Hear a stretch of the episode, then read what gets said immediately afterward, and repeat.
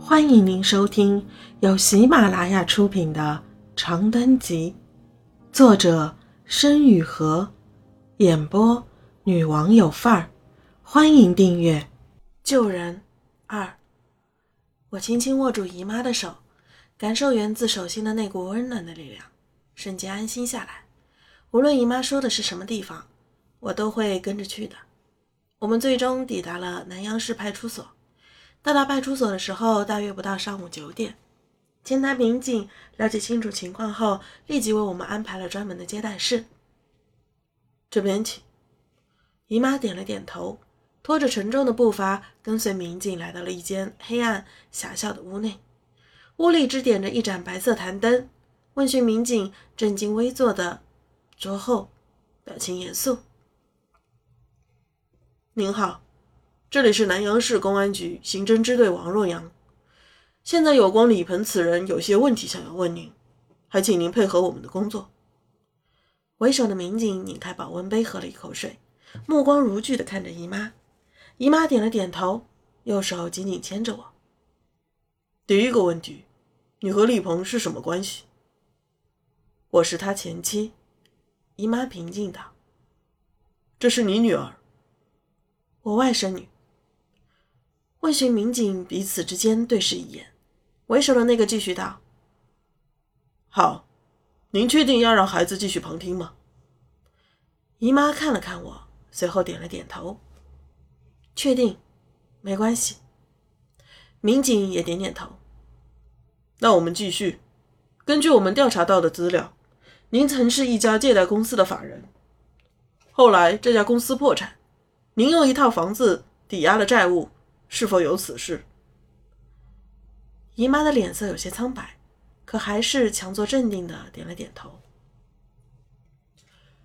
您和李平在经营公司时曾有过资金来往吗？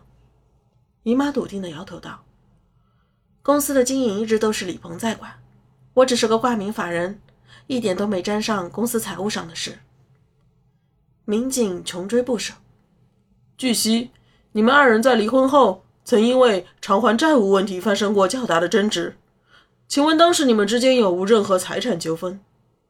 姨妈想了想，沉静道：“没有，我们离婚时财产分割的很明确，各有一套房子。当时他曾提出承担三万块钱的债务，但是后来也没有履行，最后的债款全是由我的房产抵押的。”民警沉思片刻。随即话锋一转：“你知道他最近的动向吗？去了哪里？在什么工作地方？收入如何？”姨妈无奈的笑笑，沙哑道：“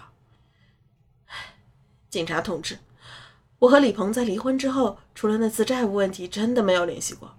他也从来不主动提出来看孩子。我不知道，并且根本不想知道他现在情况如何。”他顿了顿，微微挺直脊背。面色紧绷的问：“你们问这些问题，他是出事了吧？到底出了什么事？”民警沉吟片刻，随后低声开口道：“李鹏涉嫌传销罪，公安机关正在调查中。”我吃惊的抽了一口气，姨妈攥着我的那只手也颤抖了一下。我们彼此都没有说话。过了很久，姨妈。沉沉的开口道：“他现在在哪里？我可以见他吗？”拘押室的铁门年久失修，推开时发出了嘶哑的吱呀声。就是这里了，最好尽快。按理说，我们不能在拘押期间让他见人的。零落的女民警向我们颔首，腾出位置让姨妈进去。我站在门口，无声的等待着。